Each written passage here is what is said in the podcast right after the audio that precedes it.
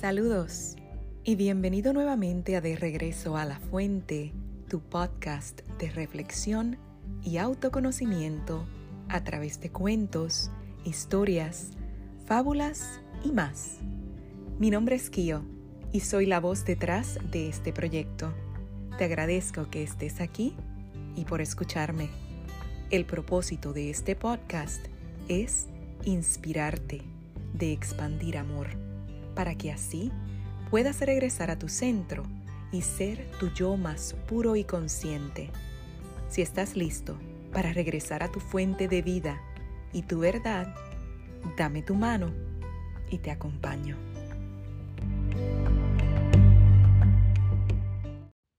Se podría sumar el significado del término sabiduría con las palabras saber cómo. La sabiduría está basada en el conocimiento. Si hay algo que la Biblia nos enseña acerca de Dios, es que es sabio. Job 12:13 dice, Con Dios está la sabiduría y el poder, suyo es el consejo y la inteligencia. Hoy estaré compartiendo contigo la sabiduría de Dios. El mulá Nasrudin estaba en su jardín sentado a la sombra de un nogal cercano al huerto. Fijó su mirada en una hermosa calabaza que sobresalía de su planta y observándola, musitó. Dios mío, no lo comprendo. Si tan sabio eres, ¿por qué no nacen pequeñas nueces en una planta y frutos grandes como las calabazas en árboles tan espléndidos como el nogal. Y así estaba el mulá, perdido en sus reflexiones, cuando cayó una nuez golpeándole la cabeza. Entonces Nasrudín rectificó y dirigiéndose a Dios le dijo, Bueno, Señor, tal vez seas más sabio de lo que yo había creído si hubiera habido calabazas en el árbol y me cae una de ellas, me hubiera herido gravemente.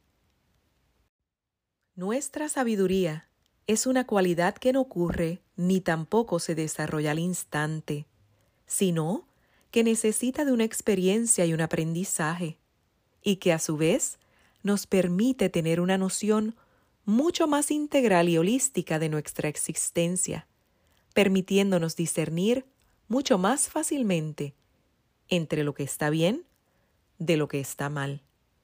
Las personas que actúan con sabiduría tienen como cualidades la prudencia, la tranquilidad y la resolución de conflictos utilizando la paz y los consejos de las sagradas escrituras.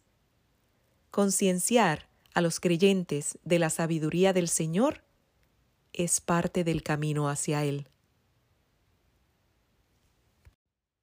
Si has disfrutado de este episodio, te agradezco que te suscribas o compartas el podcast con otras personas que puedan beneficiarse del mensaje, para que así me ayudes en mi misión de expandir conciencia para regresar al amor.